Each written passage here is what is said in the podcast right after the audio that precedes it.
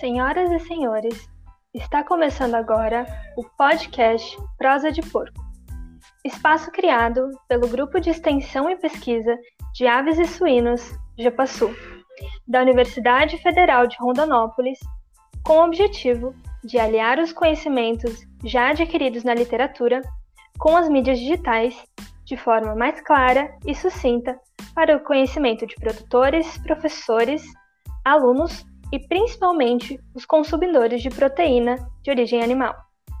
Os idealizadores do podcast são Cristiane Alves da Silva, Milena Santos Franco e o professor doutor Alessandro Borges Amorim.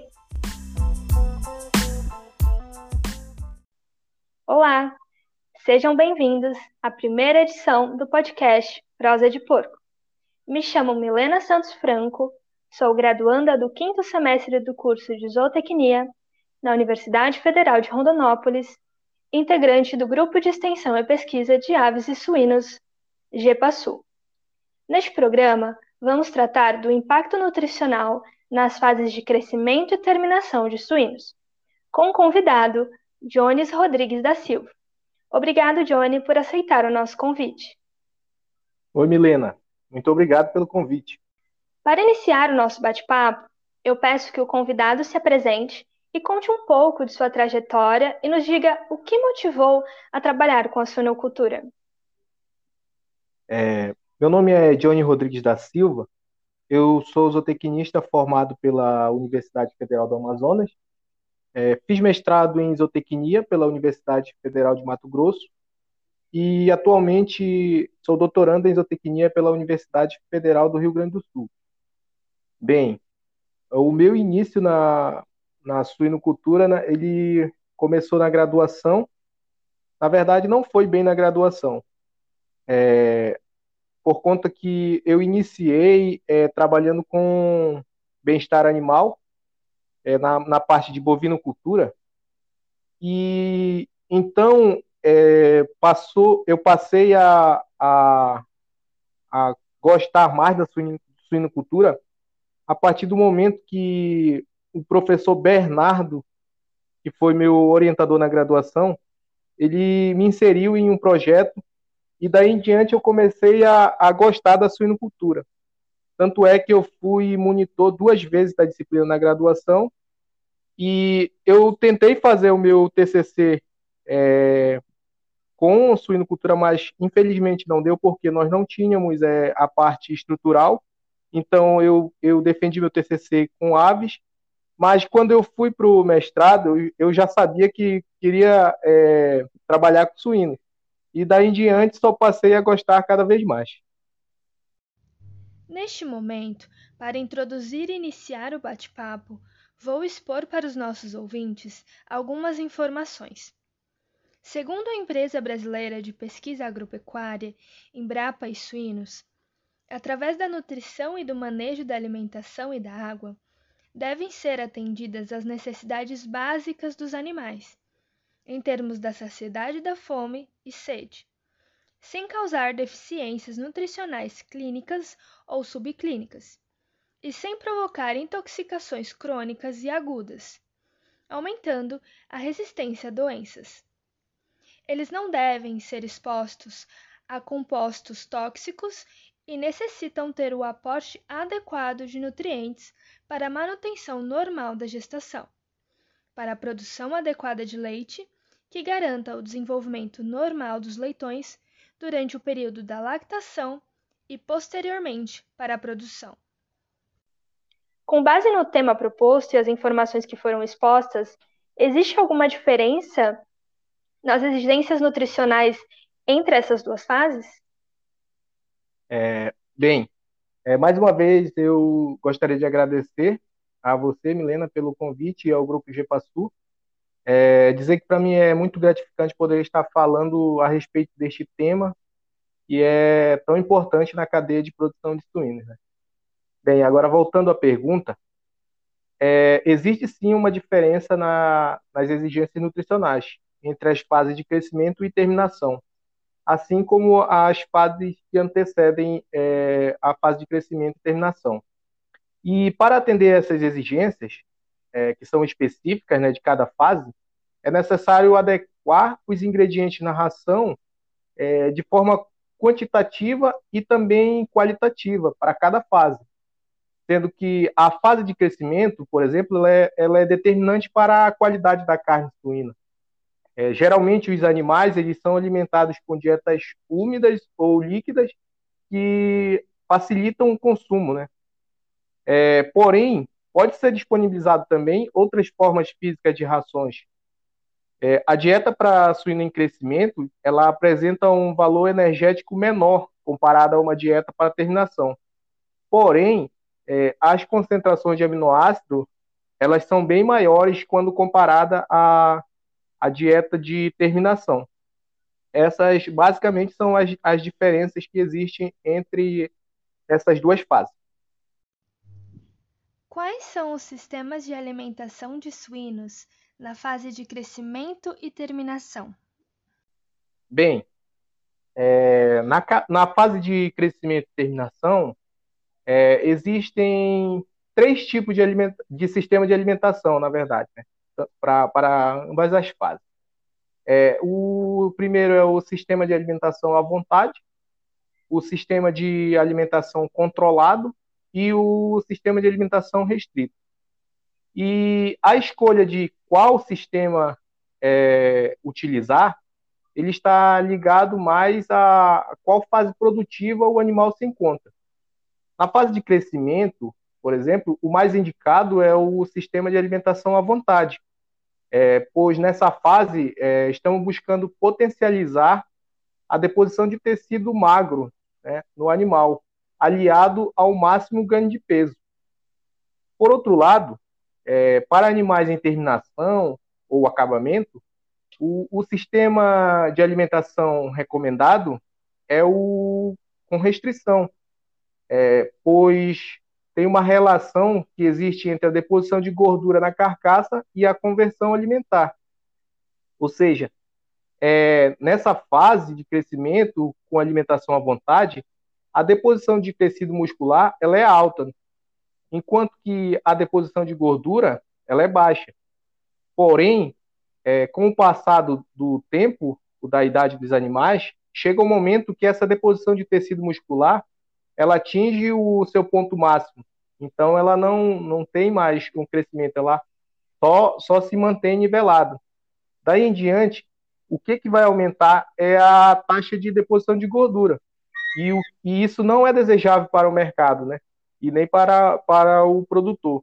Então, dessa forma, na fase de terminação, o objetivo ela é restringir o ganho de peso diário e, consequentemente, reduzir o ganho de peso, o ganho de, de gordura, não permitindo uma deposição excessiva né, dessa gordura na carcaça do animal.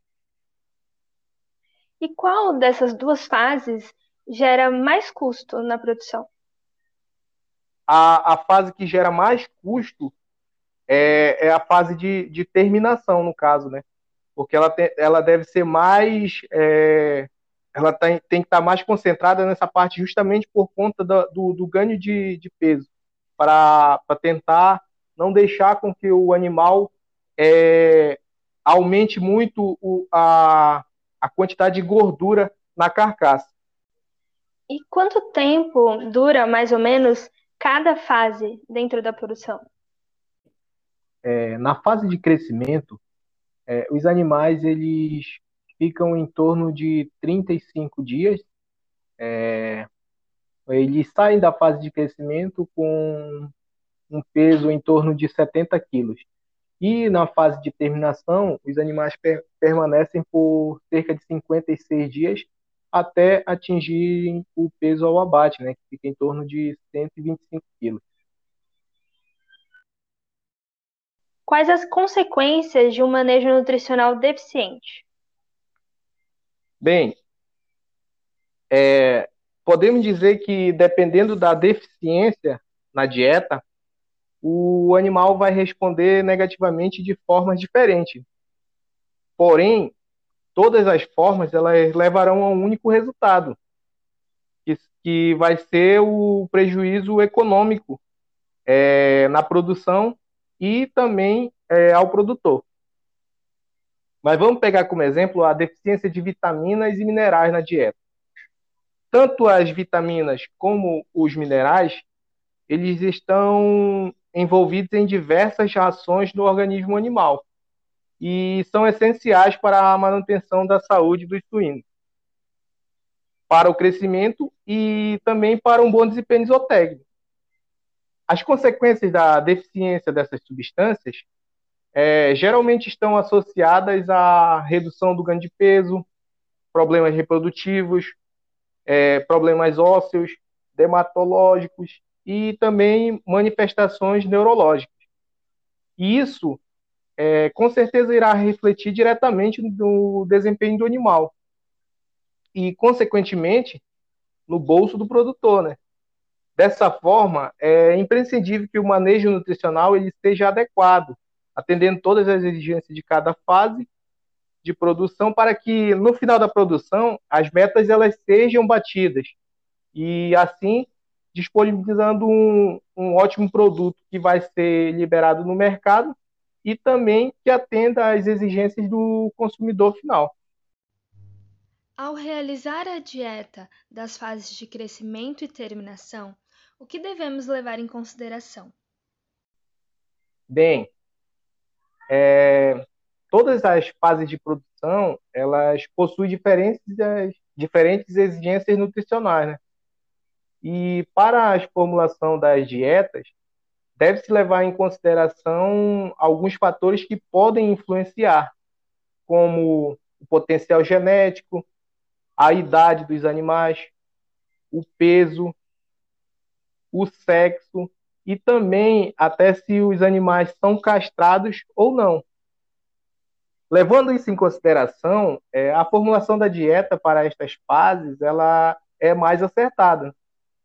E lembrando também aos ouvintes que as exigências de todas as fases ela podem ser encontradas nas tabelas brasileiras para aves e suínos.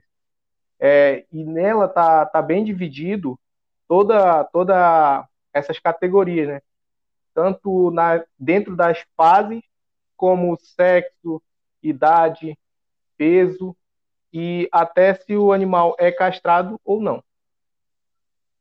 Ótimo. E quais os parâmetros utilizados para se obter a informação que a dieta fornecida está ou não gerando resultados?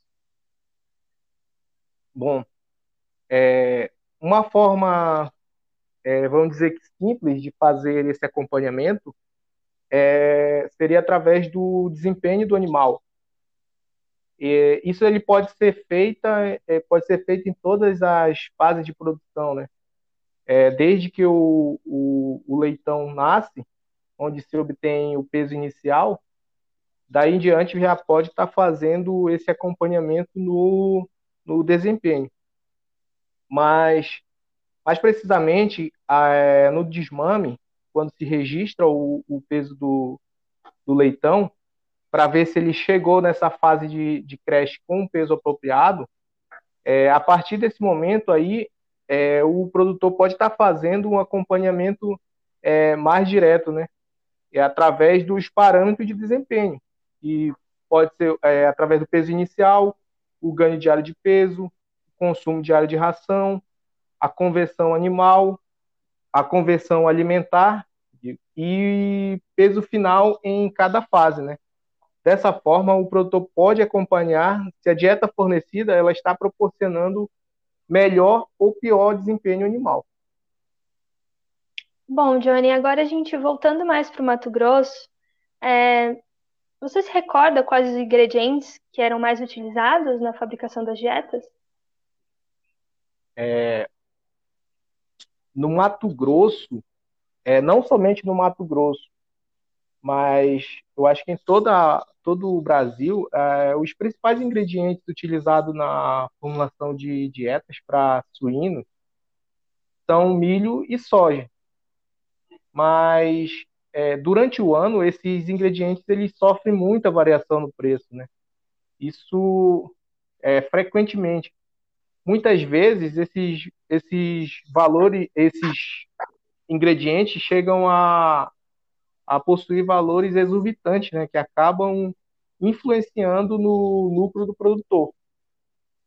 É, Para ter uma ideia, o produtor de suíno muitas vezes termina com déficit na produção por conta da, dos altos valores né, desses ingredientes. E esse é o principal motivo de muitos pesquisadores continuarem a busca por ingredientes alternativos, né, que possam substituir milho e soja de forma parcial ou total na ração, para tentar é, minimizar o, os custos dentro da produção. Dentro desses alimentos alternativos, é, você recorda no estado do Mato Grosso quais podem ser incluídos? É... Bem, algumas pesquisas elas vêm sendo desenvolvidas já no Mato Grosso, né, há algum tempo, com alimentos alternativos para milho e soja. E dentre eles eu posso citar o farelo de girassol, os grãos secos destilados, né, de destilaria, que é o, o DDG ou DDGS, e também o farelo de algodão. E o, o algodão é produzido em grande quantidade no estado do Mato Grosso, né, o que facilita a, a acessibilidade ao produtor é, pelo produto e também é, quando, quando esse produto ele é, é processado para obtenção do óleo, ele gera o, o farelo de algodão, né? Então, esse ingrediente está bastante disponível no estado do Mato Grosso. E eu tive a oportunidade de trabalhar juntamente com o professor Alessandro em 2018, e nós obtivemos alguns bons resultados, né, referente à substituição do parcial do farelo de, de soja pelo farelo de algodão. É, nessa pesquisa que nós realizamos, é, demonstrou que o farelo de algodão ele pode ser incluído na dieta de suínos até o nível de 15%, sem prejudicar o desempenho dos animais. Né? E aí, ficando a critério do produtor, escolher o qual seria a, o melhor momento para utilizar, né? Sempre levando em consideração o valor do produto comparado ao valor do farelo de soja, né? Seria substituído.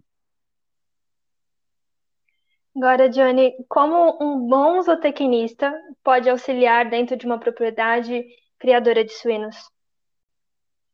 Bom, o papel do zootecnista é, dentro de, de uma produção, ela inicia desde do, do acolhimento né, da, dos ingredientes da, da dieta, é, onde esse, esses ingredientes serão armazenados, porque tudo isso pode estar influenciando no, no futuramente na, na, na, na, dieta. Ou seja, se você não tem um, um bom armazenamento dos seus ingredientes, é, isso pode trazer danos ao animal futuramente e ao desempenho. É, outra, outra função bastante importante é, para o zootecnista é, seria justamente o acompanhamento do desempenho do animal, né? Após essa parte aí de, de do armazenamento, é, a, a produção da ração em si, né? Acompanhando todos o, o, o balanceamento da dieta, se, se está adequada a cada fase do animal, para não, não estar desperdiçando, vamos dizer assim, é, fontes que são bastante caras né, dentro da ração. Então, o zootecnista tá, tem que estar sempre atento a isso. E depois disso, está é, tá acompanhando o desempenho em si, né? Se o, anim, se o animal está respondendo é, à dieta, é, se pode é, melhorar as condições da, das instalações, que pode influenciar também no bem-estar do animal e, consequentemente, no desempenho. Agora, para aqueles ouvintes que possuem pequenas propriedades, quais conselhos você daria para auxiliar a produção? Bom, primeiramente, é, para os pequenos produtores, é, o ideal é que tenha um planejamento, né? e se faça um acompanhamento também é, desde o início do, da fase de, de, de, por exemplo, quando, quando a, a, a porca ela, ela já tem os filhotes, então já deve ser feito um acompanhamento. Muitas vezes não é feito esse acompanhamento inicial. É, fazer o, é, pesar os leitões, fazer o, o, manejo correto da, da aplicação do ferro, é, orientar, orientar a, na amamentação para ver se os animais estão é, se amamentando, é, pois isso tudo vai influenciar é, no, no, no, desempenho dos animais. Então, se, o, se, o, se, os pequenos produtores começam a acompanhar isso é, desde o início, com certeza tem grande chance de obter sucesso dentro da produção. E isso, quanto menor a produção, é até mais fácil para acompanhar. É o que o Alessandro sempre fala, né? Ter os dados, ter a numeração dos animais, ter o controle do que acontece dentro da propriedade, né? Isso, justamente. E assim, quando, por exemplo, se, ocorre algum problema, ele, ele, com esses dados em mão, ele pode ver o que pode estar influenciando nesse, nesse problema. Né? Eu acredito que um dos grandes problemas de todas as propriedades é, é isso, né? É ter essa continuidade de, de, informações, né? Não só daquele leitão, mas da vida dele, né? Se acaso ele virar uma matriz ou um reprodutor. Isso, justamente. É, porque é, os pequenos criadores, por, por, por ser, ainda não ter uma, uma produção assim é, em larga escala, muitas vezes eles pecam nessa, nessa parte, né? De, de não acompanhar o, todo esse, esse, esse trajeto. Então, acaba que muitas vezes é, perde muito na produção e não sabe onde que está perdendo, né? Às vezes, é um simples manejo, ele vai dar um retorno muito melhor no futuro. Johnny, é, você passou por três estados, né? Trabalhando com a suinocultura, não sei se você teve contato tanto nas granjas ou com pequenos produtores, mas você nota alguma diferença? É, eu não, não tive a oportunidade de, de. Eu visitei algumas granjas é, no estado do Mato Grosso com o professor Alessandro, mas é, no Amazonas a, a criação de suíno ela, é, ela não é bem difundida, né? Então não tem é, bastante criação tem pouca, na verdade. É, eles fazem a criação mais extensiva, então não tem um acompanhamento, como eu falei, né, é, com relação ao desempenho dos animais, não tem anotação.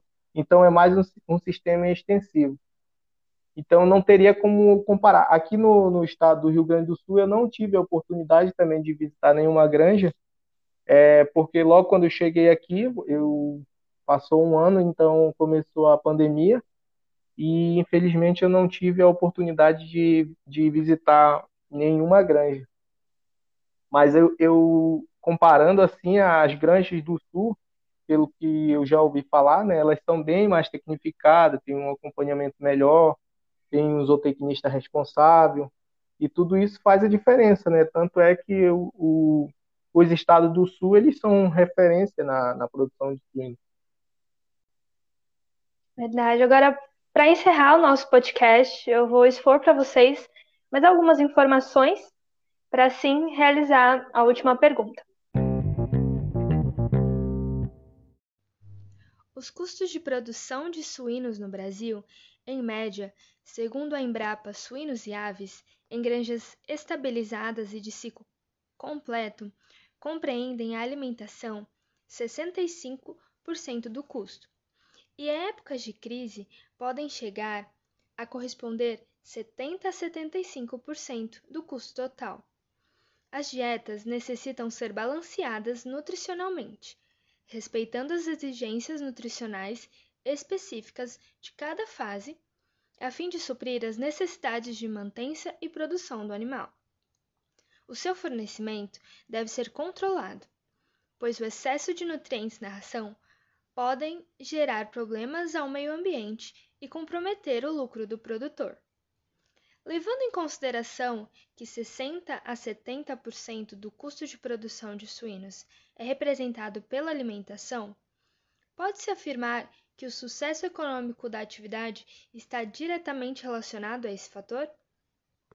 É, bem, é, nós não podemos nos basear é, para afirmar essa, essa questão, nós não podemos nos basear apenas em um único fator. Né? para estar tá estimando o sucesso da, da atividade. É, a produção de suíno, para ter sucesso, ela é necessário a união de vários fatores, é, como eu citei já alguns, né, instalação, é, bem-estar, é, a parte de sanidade, o manejo, que é, é de grande importância também, e a parte de nutrição. E dentro do pilar de nutrição, nós vamos ter o, o, os custos com alimentação. E como você falou, corresponde de 60% a 70% né, do custo total de produção. E com isso, então, é, é de grande importância que esses ingredientes eles sejam utilizados de forma correta, né? De forma que atenda às exigências dos animais através de uma dieta bem balanceada. É, pois se isso não ocorrer, o que, que vai acontecer? O produtor acaba que é, está apenas jogando dinheiro fora, né? Outra forma também que teria de para reduzir os custos com a alimentação é, seria a utilização de alimentos alternativos, né? Tem várias pesquisas aí com vários ingredientes que podem ser inseridos é, na forma, não na forma total, mas até de forma parcial, sem que prejudique o desempenho dos animais. É, eu acho que tudo isso aplicado de forma correta, ele vai fazer com que haja uma redução de custo de produção e, consequentemente, o, o produtor terá um, a obtenção de sucesso na, dentro da produção.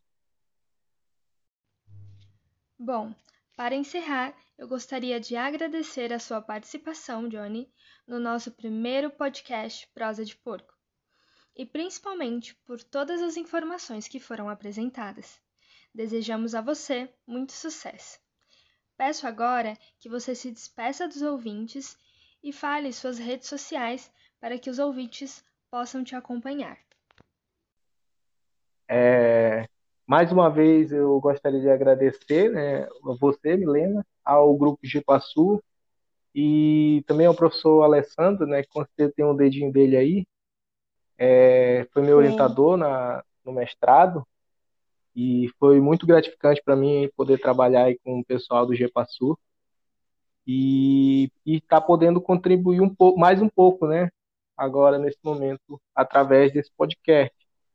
Bem, a, o meu Instagram é, é Johnny Silva, para quem quiser acompanhar e seguir. E é o, é o que mais sigo, né? No Facebook, mas eu tenho eu, eu acompanho bem pouco.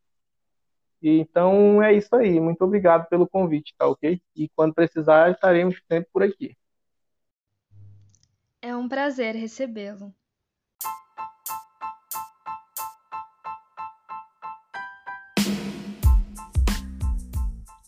Obrigada a você, ouvinte, por nos acompanhar até aqui. Com produção e colaboração de roteiro, Milena Santos Franco. Colaboração de pauta, Cristiane Alves da Silva. E colaboração técnica do professor doutor Alessandro Borges Amorim.